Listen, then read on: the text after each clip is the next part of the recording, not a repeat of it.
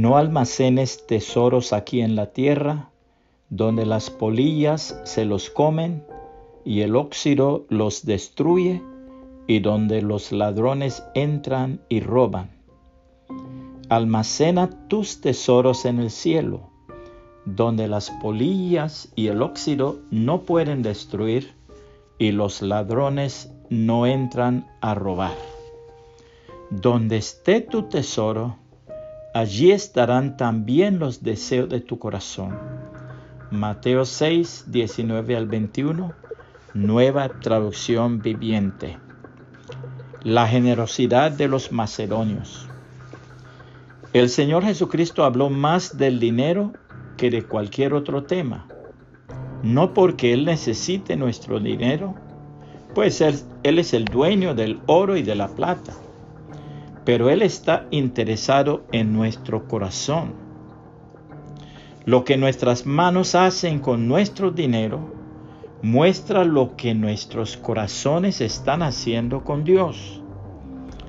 Lo que el dinero es para nosotros muestra lo que es Dios para nosotros. Este es un tema de suma importancia. No es lo que tú dices con tu boca lo que determina tu sistema de valores es lo que haces con tu dinero.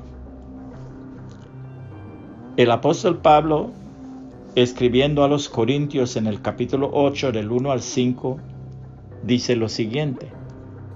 Ahora, hermanos, os damos a conocer la gracia de Dios que ha sido dada a las iglesias de Macedonia, pues en medio de una gran prueba de aflicción, abundó su gozo y su profunda pobreza sobreabundó en la riqueza de su liberalidad.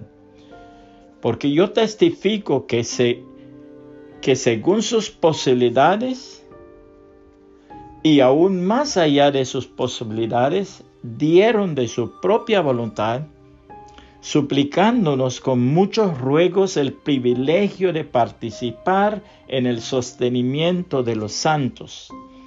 Y esto no como lo habíamos esperado, sino que primeramente se dieron a sí mismos al Señor y luego a nosotros por la voluntad de Dios. Según a los Corintios 8, 1 al 5, la Biblia de las Américas.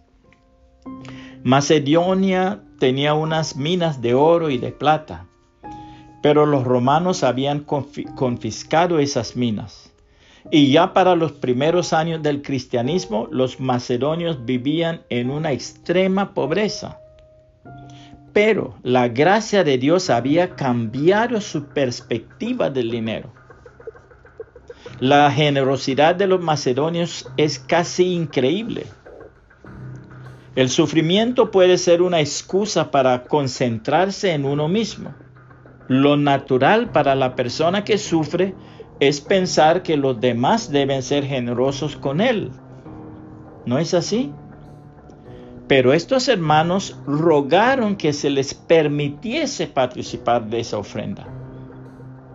Una de las cosas que sorprende de la ofrenda de los macedonios es que la ofrenda era para los santos de Jerusalén.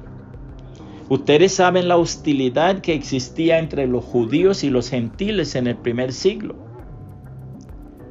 Los judíos consideraban a los gentiles como perros y como leña para el infierno. Pero la gracia de Dios es tan increíble que llevó a los macedonios a pasar por alto esos prejuicios y ofrendar generosamente de lo que no tenían para esos que en el pasado los odiaban, los odiaban. ¿Saben lo que estaban haciendo? Estaban imitando al Señor Jesucristo. Dios ama al dador alegre. Dios no se agrada con la ofrenda del que no se agrada en ofrendar. El Señor Jesucristo se deleita en aquel que se deleita en imitar su generosidad. El Señor Jesucristo es tan generoso y su deleite es ver ese reflejo de su carácter en aquellos que fueron comprados con su sangre en la cruz del Calvario. Ahora os encomiendo a Dios, decía el apóstol Pablo, y a la palabra de su gracia, que es poderosa para edificaros y daros herencia entre todos los santificados. Ni la plata, ni el oro, ni la ropa de nadie he codiciado. Vosotros sabéis que estas manos me sirvieron para mis propias necesidades y las de los que están, estaban conmigo. En todo os mostré que así, trabajando, debéis ayudar a los débiles y recordar las palabras del Señor Jesús que dijo, más bienaventurado es dar que recibir. Hecho 20, 32 al 35, la Biblia de las Américas. Puede compartir este mensaje y que el Señor Jesucristo le bendiga y le guarde.